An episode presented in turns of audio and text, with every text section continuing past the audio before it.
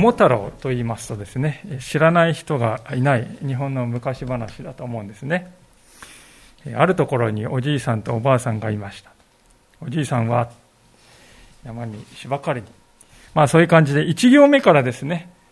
重要な登場人物が現れてくるわけですね。で、その後に主役の桃太郎が桃の中に入ってどんぶらこうと登場してくるわけですよね。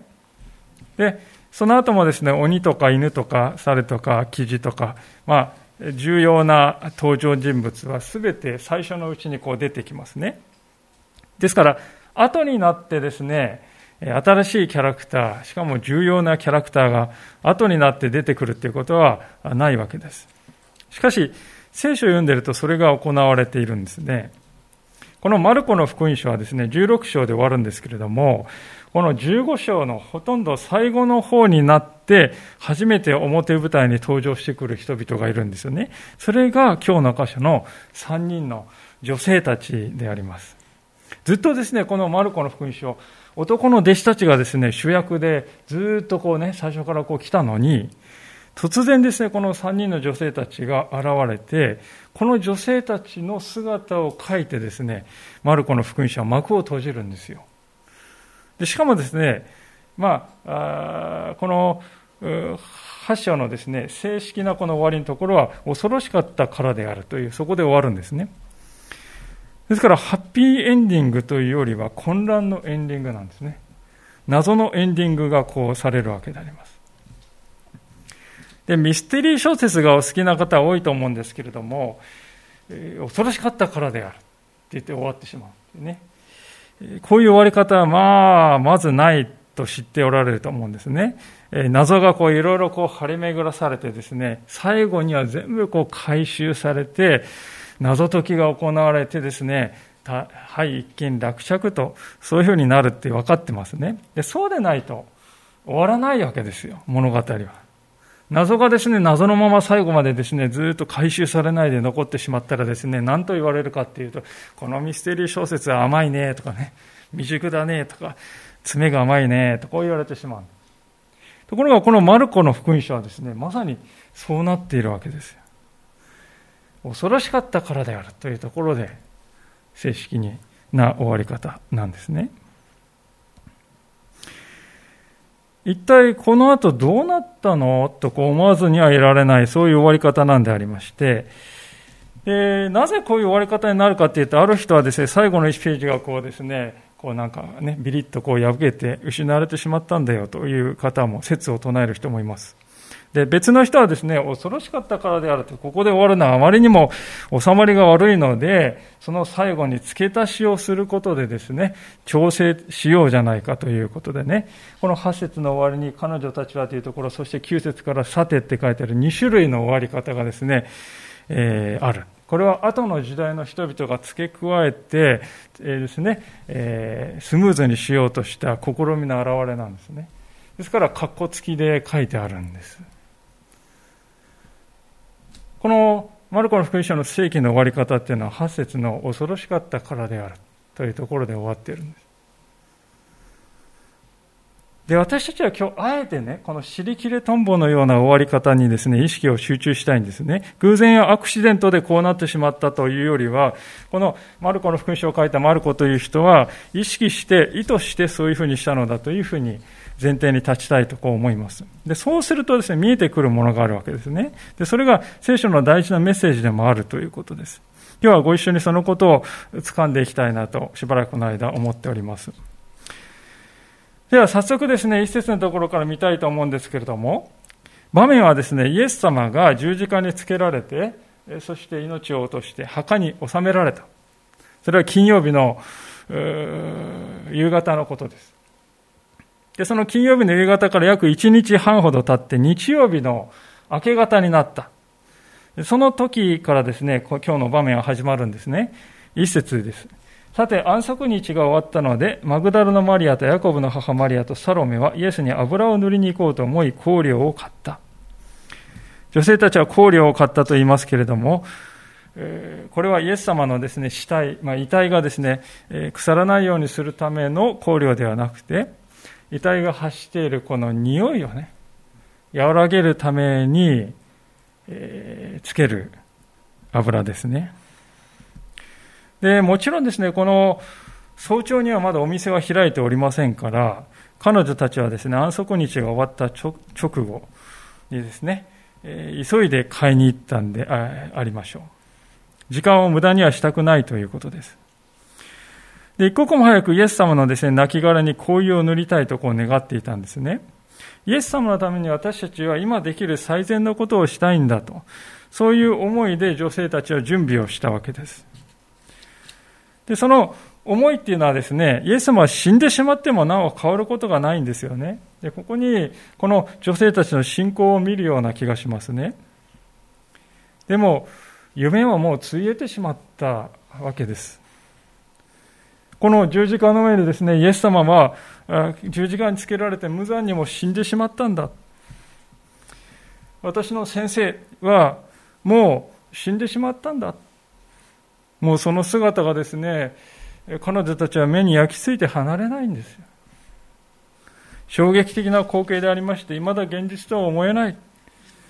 それでも彼女たちはですね、明日の朝に備えて香料を買ったということです。私たちはこの後の展開をすでに知っています。イエス様が復活されて今も生きておられると知っていますから、落ち込んでしまってもですね、でもイエス様は今も生きていて、私と一緒にいてくれるんだよなとこう、ね、思うと、心がこう引き上げられていく。そういうことができるんですね。イエス様は一緒にいてくれると分かるので、未来にも立ち向かっていける。でもこの時の彼女はですね、そうじゃないですよ。イエス様はもういない。望みはなくなってしまった。それでも彼女たちは明日を見つめようとしている。あんあんなにですね、慕っていたイエス様はもう死んでしまったんだ。望みが全くないように思える時です、この朝は。そういう時でもなお彼女たちはイエスという人を思い続けているわけですね。たとえ亡骸になってしまっても、なったとしても、それでもイエスの近くに行こうとしている。彼女たちのこの姿ですね、彼女たちのその信仰というものを物語っているように思うんです。それはどういうことかっていうと、彼らはですね、決して自分の夢のためにイエス様を利用していたんじゃないということです。自分の夢を実現するためにですね、イエス様についていったんじゃないということなんです。男の弟子たちっていうのはですね、えー、多かれ少なかれそういう傾向を持ってましたね。イエス様に夢を託していた。彼らはですね、イエス様がもっぱらこの私たちの祖国イスラエルを再び偉大にしてくれる英雄であると、そういう期待をかけてイエス様についていったんですね。ある意味ではそれが全てであったと言ってもいいかもしれませんが、まあ驚くなかれイエス様がですね、それは復活した後でさえも、彼らがこういうふうに語っていることからもわかりますね。聖書をですね、手元にお持ちの方、使徒の働きの一章の6節というところをですね、開けてみていただきたいのですけれども、まあ、もしお持ちでない方はですね、そのまま聞いていただければと思います。使徒の働きの一章の6節というところで、弟子たちはですね、こう言っております。232ページですが、お読みします。使徒の一章六節。そこで使徒たちは一緒に集まった時、イエスに尋ねた。主よ、イスラエルのために国を再興してくださるのはこの時なのですか？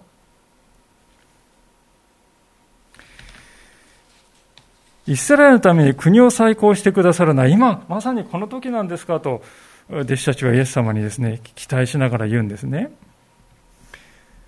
この人たちだけがそういうふうにこう、高揚感に包まれていたかというとそうではなくてですね、あのエマオという村に行く途中にですね、横からイエス様が歩いてきたんだけど、イエス様だって分からなかった。あの夫婦、二人のおそらく夫婦と言われる二人がですね、えこういうことがあったんだと語った言葉にも表れていますね。もう一箇所開けたいんですが、ルカの福音書24章の19節というところですけれども、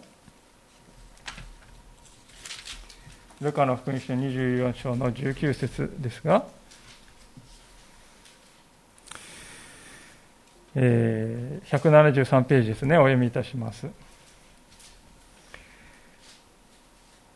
イエスがどんなことですかと言われると二人は答えたナザレナザレ人イエス様のことです。この方は神と民全体の前で行いにも言葉にも力のある預言者でした。それなのに私たちの最初たちや議員たちはこの方を死刑にするために引き渡して十字架につけてしまいました。私たちはこの方こそイスラエルを解放する方だと望みをかけていましたって言うんですよね。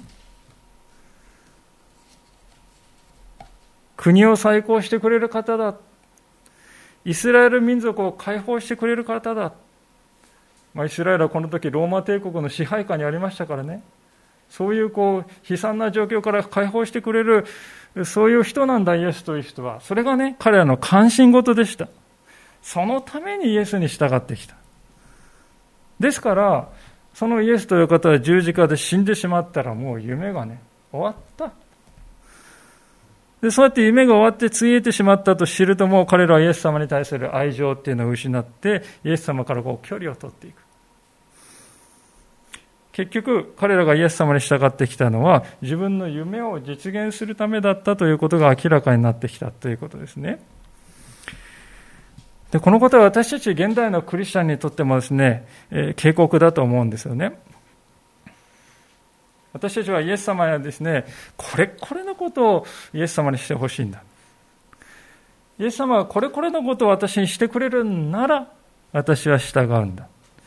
そういうふうなあり方に疑問を持たないで生きている人が多いのではないかと思います。でそういう人はですね、ああ、自分の願いをイエス様は叶えてくれないらしいとこう見ると、途端にですね、イエス様に関心を失うんですね。もうイエス様に従うことにはメリットはなくなったよ。口ではそう言わなくても行動がそれを示している。弟子たちはまさにそうだったと言ってよいでしょう。翻って私たちはどうでしょうか？私たちは何のためにイエス様に従うんでしょうか？イエス様は自分にとって利用価値のあるお方だ。イエス様は私の夢を叶えてくれそうだ。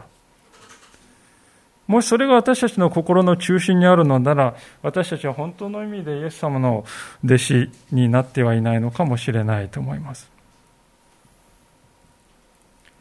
でそういう目でですね、今日のこの女性たちの姿を見るとですね、彼女たちはイエス様にね、私の夢をこう乗っけてはいないんですよね。夢はどうでもいいんだ。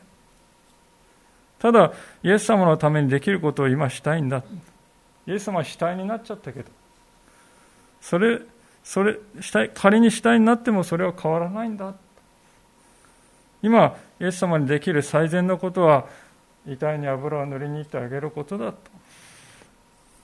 だから私はそれを今からするんだとそういうふうに考えていた。つまり彼女たちはですね、イエスという方を慕って人格的に愛していたということですね。イエス様に対する愛というものが彼女たちを動かしていたわけであります。愛こそが彼女たちを支えていたんですね。で、これが本当の弟子のあり方だと思うんです。イエスの弟子であるということはどういうことかというと、イエスという方を愛しているということですね。自分の野心がまずある。自分の夢がまずある。自分の願望というものはまずある。それをイエスという方に乗っけてかぶせる。そうではなくて、イエスという方を愛するということにまず集中していく。それがイエスの弟子というものの姿です。ところが私たちはいつも行動こそが弟子の道なんだとこう誤解しがちでありますね。あの、マルタとマリアの姉妹はそうだったのではないでしょうか。マルタはですね、イエス様が本当に望んでいることではなくて、これをやったらイエス様は喜んでくれるだろうなと自分が考えていることで頭がいっぱいだったんですね。でそれがイエス様に対する愛なんだと彼女は考えていました。これをやったらイエス様が喜んでくれる。だから私はこれをしてあげるんだって思ってそれを一番大事にしたんですね。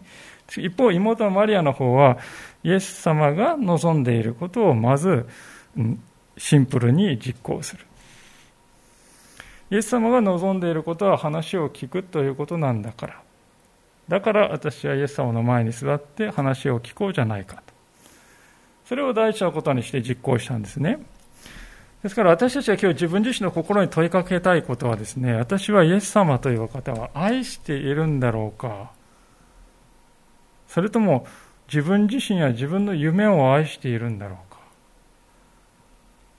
その問いなんですよね。私たちが今ここ今日ですねまず心に問われたいことはですね。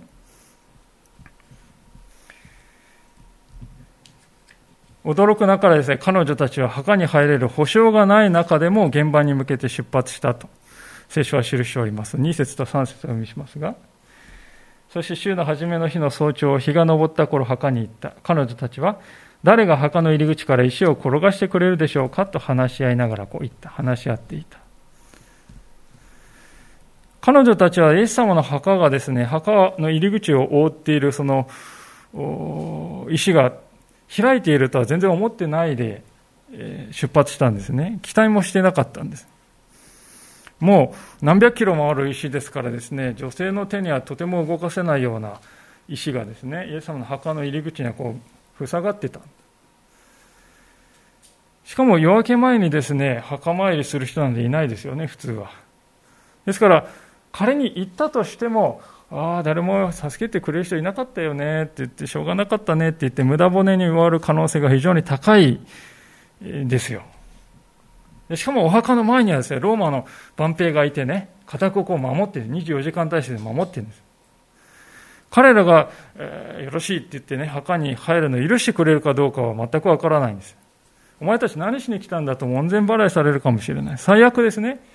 お前もあの、この墓の中にいるイエスと仲間か？と言われてね。自分にまでこう処罰が降りかかってくるかもしれない。だから悪いことを考え出したら次から次へとマイナス要因が思い浮かんでね、キリがないっていう、そういう状況です。それでも彼女たちは行くんですよ。それでも墓に向かうんですよ。まあ、なんとかなるでしょ？とこう気楽に考えてたわけじゃないと思うんですね。おそらく彼女たちはたとえお墓に入ることはできなかったとしても、それでもいい。少しでも早く、少しでも近く、主の近くに行きたいと考えた。ですから、当てもないのにですね、えー、歩き出したわけです。で、これはですね、私たちが学ぶべき第二の信仰の姿勢なんだと思うんですね。私たちは、何もかも完璧に整ったら初めてことを始められるって考えがちなんですよね。木が熟してないですよね、とか。もしあれがな足りなかったらどうするんですかとか。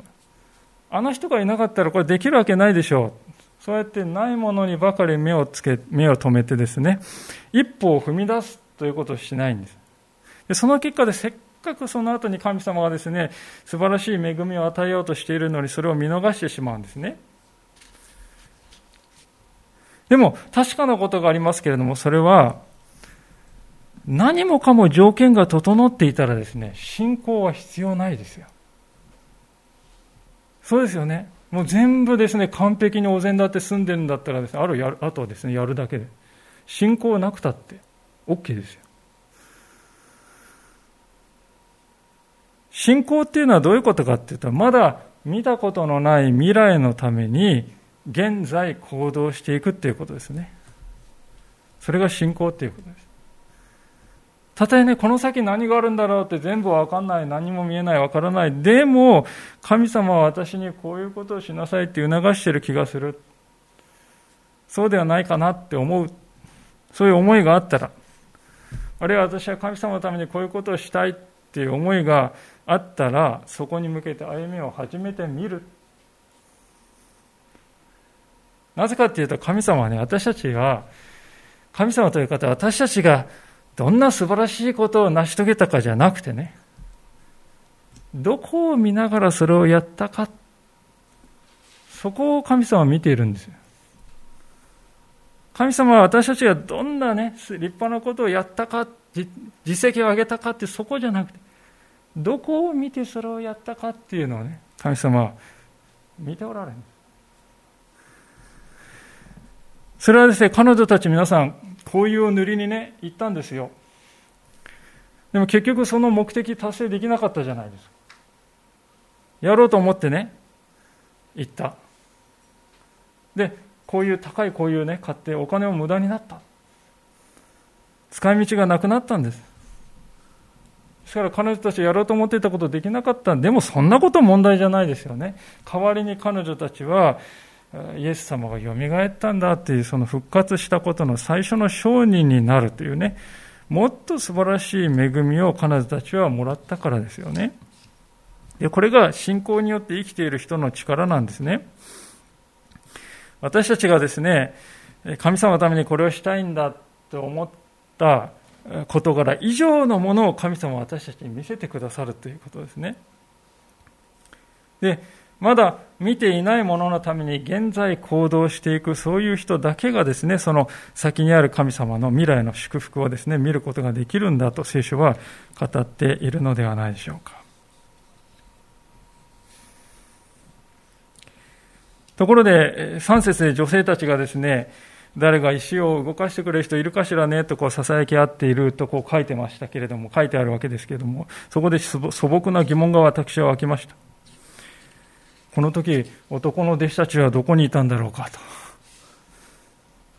私はあの聖書のね、行と行の間、行間をなんかこう、読み取るっていうことはあまりしたくはないんですけれどもね。おそらくこの女性たちはですね、男の弟子たちのところに行って、まあ、イエス様はもっと近くにいたね、弟子たちのところに行ってね、あの、一緒に行ってくれませんかね？って頼んだだろうと思うんですよ。もう完全に女性たちだけで独断ですね、これを考えたっていうのはちょっと考えにくいんですね。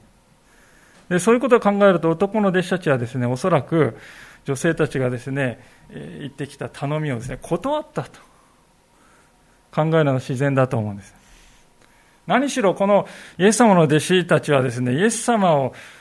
十字架から下ろして墓に納める時も消えていた人たちでしたから。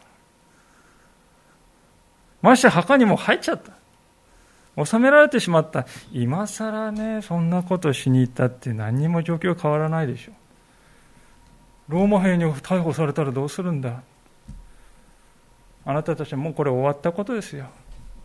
夢はついえたんだからね、夢を見続けるのはやめなとかね。まあ、そんなこう非難とも諦めともつかない言葉を女性たちにですね、こう浴びせて、自分たちはここにちょっと隠れているからと、閉じこもっていたんではないだろうかとこう思います。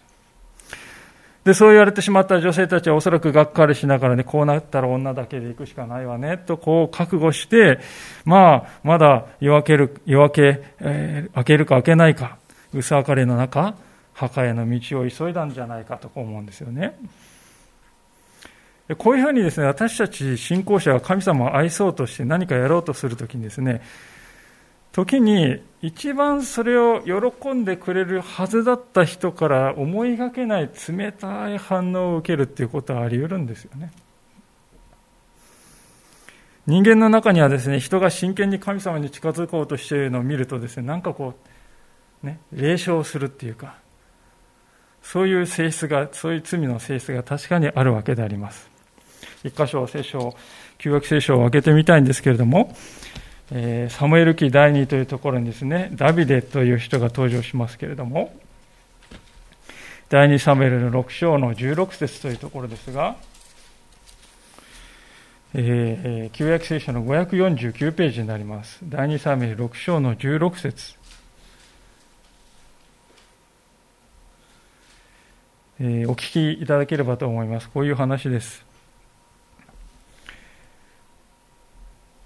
主の箱がダビデの町に入ろうとしていたとき、サウルの娘ミカルは窓から見下ろしていた。彼女はダビデ王が主の前でと跳ねたりと踊ったりしているのを見て、心の中で彼を蔑んだ。20節に飛びます。ダビデが自分の家族を祝福しようと戻ると、サウルの娘ミカルはダビデを迎えに出てきていった。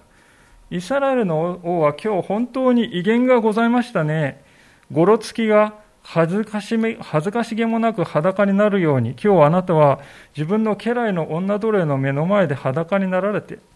ダビデはミカルに言った。あなたの父よりも、その前回よりもむしろ私を選んで主のためイスラエルの君主に任じられた主の前だ。私はその主の前で喜び踊るのだ。私はこれよりもっと癒しめられ、自分の目に癒しくなるだろう。しかしあなたの言うその女奴隷たちに敬われるのだ。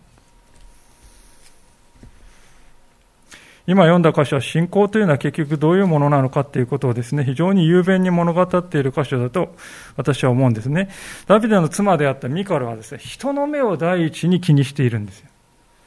おあんた王様でしょ。それがなんとみっともないあんなです、裸踊りみたいなことして、家来たちの前であんなことを踊っちゃって、もうみっともないからやめてくださいというようなことを言っている。みっともないというのはね、人の目そのものであります。一方、ダビデはですね、人がみっともないと思うかどうかよりも、神様の目に私がどう映っているかっていうことが私には大事なんだと。それが私には第一なんだと。そう答えました。人間にとって一番大事なことは、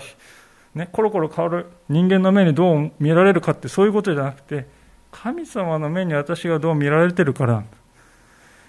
神様の目に私が喜ばれていないんだったら他に何を持ってたって意味がないでしょとダビデは分かっておりました。ですからダビデはね、人目を気にしない。人目をはばかることなく、主の前で力の限りですね、踊ったんであります。喜んで踊ったんですね。今日の箇所のこの3人の女性たちも、これと同じ信仰に生きていると思うんです。男の弟子たちはですね、イエス様のところに行きたいんだけれどもと言ってきた。女性たちを冷めた目で見ておりました。自分は指一本関わろうとしない。でも女性たちはイエス様という方を見ていました。心の中にイエス様という方を映し出していました。それが彼女たちをね行動へと導いたんですね。主に対する愛これがですね彼女たちを動かしていく原動力だったわけでありますさて、ついにそうして墓に着いた女性たちでしたが、そこで思いがけない光景を見たと聖書は書いています。マルコの16章の、戻りますが、4節から7節を今度お読みします。ところが目を上げると、その石が転がしてあるのが見えた。石は非常に大きかった。墓の中に入ると真っ白な衣をまとった青年が右側に座っているのが見えたので、彼女たちは非常に驚いた。青年は言った。驚くことはありません。あなた方は十字架につけられたナザレ人イエスを探しているのでしょう。あの方へよみがえられました。ここにはおられません。ご覧なさい。ここがあの方の収められていた場所です。さあ行って弟子たちとペトロに伝えなさい。イエスはあなた方より先にガリラへ行かれます。前に言われた通りそこでお会いできます。と。白い衣を着た青年がいたと。これはまあ天使のことであります。で、この天使が語ったことの中心的なことは、あなた方が主を探すべき場所はここではないよ。あなた方は間違ったところを探しているよ。あなた方は神がいないところに神を探し求めているよ。とこういうことですね。神は、イエスは蘇ったんだから。もうここにはいない。墓にはいない。私はここにですね、聖書の神様の素晴らしさというものがですね、現れているように思います。というのは、この世の中の人々はですね、墓を神聖な場所にしてしまうんですよね。亡くなった人を祀って英雄にして、そこにご利益があるかのように語る。しかし勘違いしてはいけないと思う。墓は墓であります。墓にあるのは死です。命ではありません。命がないところには決して救いはないのであります。考えてみれば当然のことではないでしょうか。だからこそ天使は言うんですね。ここは単なる墓ですよ。ここには何の力もありませんよ。ここには神はいませんよ。イエスはよみがえられたんです。あなたが彼を探すべきところは、ここではないんですよ。私たちもどうでしょうか時に神様がいないところに神がいるかもと思って探してしまうということがあるんではないだろうか。ある場所に行ってみるとか、何かの行動をするとか、あるいは何かを捧げて神のご機嫌を取ろうとするとか。でもそこには神はおられない。よみがえってくださった主は一つの場所に縛られたりはしません。むしろ、主よ来てくださいと心から求めるその人のところに主はいつも一緒にいてくださる。共にいてくれる。墓に行けば主に会えるんじゃない。主よ来てください、私の心に入ってくださいと求める人の心にいつも神様は共にいてくれるんです。でそういう人々をですね、神様は豊かに用いることができるお方だということですね。天使はここで女性たちに言います。行って伝えなさいって言ってます。彼女たちは人類史上初めてイエスの復活を他の人に伝える人になりました。最初に福音の良い知らせを伝える人になったんですね。まず、何と言ってもね、弟子たちのところに行きなさいって、彼らは意気消沈してますよ。もう、私たちの師匠は死んじまったんだって言って意気消沈してるでしょう。彼らをまず励ましてあげなさいよ。それがあなたたちに託された第一の使命ですよ。と言うんですね。天使たちは特に、ね、弟子たちとペテロに伝えなさいってこう言います、7節なんかこう奇妙な表現だなと。ペテロだって弟子なんです。だから弟子たちに伝えなさいだけでいいだろう。それなのに、弟子たちとペテロに伝えなさい。ペテロだけが特別にですね、出てくるんですね。もちろんそれはこのペテロが一番派手にイエス様を裏切ってしまった弟子だからですよね。ですからそのペテロの名前があえて別に書かれています。あなた方は弟子にこの喜びの知らせを伝えに行きなさい。特に傷ついているペテロに、落ち込んでいるペテロに、もう自分なんかどうしようもないと思っているペテロに特に伝えてあげなさい。これが天使たちの言葉であります。女性たちはそういうですね、癒しの運び手としてここで用いられたんだということですね。福音福音の良い知らせを伝える使命というのは、いつもですね、知らない人に伝えないといけないというわけではないということです。彼女たちが伝えるべき相手はですね、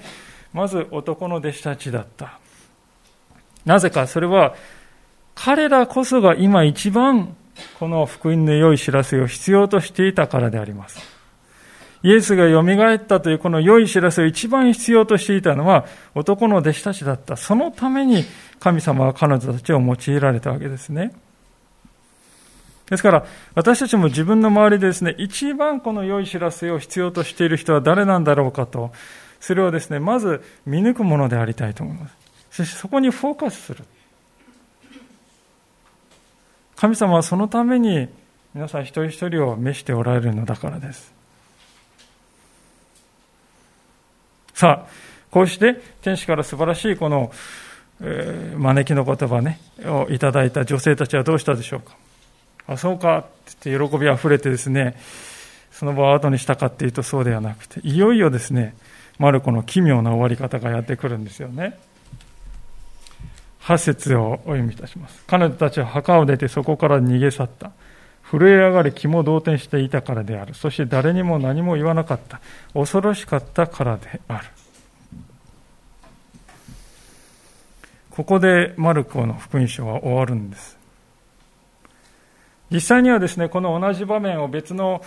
角度から記録しているマタイの福音書のですね、方を読みますと、このおそらく数十分ぐらい後には女性たちは復活したイエス様に会っているんです。会うことになるんですね。帰っていく途中でイエス様と出会うそして男の弟子たちのところに喜びにあふれて走っていくんですつまりこの8節の内容はイエス様に出会う直前の数十分の女性たちの状態を描写したものであってですね彼女たちはもう何年も何年も何十年もずっと口をつぐんでいたという意味ではないですねそれでも私はマルコのこの終わり方に非常に好奇心をそそられますね。聖書は一体何を私たちを教えているんだろうかと。いくつかのことが挙げられます。まず第一のことはですね、この不可解な終わり方っていうのは、マルコの福音書が間違いなく真実を語っているということのね、証拠になっているということだと思います。考えてみていただきたいんですけど、もしですね、イエス様が蘇ったっていうのがね、これ作り話だとしたらですよ。こんな終わり方にするでしょうかこんなエンディングですね、終わらせる愚か者がいるでしょうかありえないですよね。これは、もしこういう書き方をしたら怪しいと思われて見向きもしない普通の人は。そもそもイエス様が蘇ったことを最初にですね、見た人は女性であったということもね、当時の感覚からするとありえないんですね。というのは、2000年前の時代ですから、女性の地位というのは非常に低かったんです。ですから、裁判とかするとですね、女性を証人に呼ぶということはできない。男性だけ。なぜなら、女性は学問がないので言っていることが信用できない。当時の感覚は、まあ今にしたらありえないんですけど、当時の感覚はそうだったんですね。それぐらい女性の社会的地位というのは低かったところが聖書はその女性を証人としてですね、登場させて、しかもその女性たちが混乱したというあり方で終わるんですね。作り話を書こうと思ったらありえないですよ。ですから、マルコは起こったことをありのままに正直に記したんだな。一切脚色とかですね、えー、を加えないで書いたんだな。ですから、私はこういう終わり方をしているということはですね、このイエス様の復活というのは本当に起こったんだ。正直に真実に起こったことを書こうとしたんだなっていうことをすごく感じるわけであります。2番目のことは何かっていうとですね、それは人間は奇跡を見たら信じるわけではないということです。イエス様と個人的に出会うということを通して信仰に導かれるということですね。人間は奇跡を見たら信じるというわけではない。イエス様と個人的な出会いというものを経験して信仰に導かれるということなんですね。この今日見てきたように、この女性たちはイエス様を愛してね、もう死体になってしまってんですよ。そのイエでも、それでもイエス様のために今できる最善のことを行いたい。そう考えて男の弟子たちは何にも考えもしなかった遺体にな香油を塗る、そのために墓に来たんです。そういう純粋なね、思い、そういう信仰者であっても、イエスの復活を信じるには、実際にイエス様に出会うまではできなかった。というのは、この女性たちですらね、イエスが復活するっていうことは夢にも持ってなかったんです。空っぽの墓を見たり、天使を見たりって信じがたいことを、普通ありえないようなことを見てもそれは変わらないんですね。この数十分後に実際によみがえったイエス様と出会って初めて彼女たちは復活を信じることができたんですね。ですから知識だけでは信仰を得るということはできないですね。イエスという方を個人的に体験する。それが人を信仰へと導いていくということです。ですから信仰というのは知識というよりも人格的なですね、交わりなんですね。イエスという方とのその人格的な交流。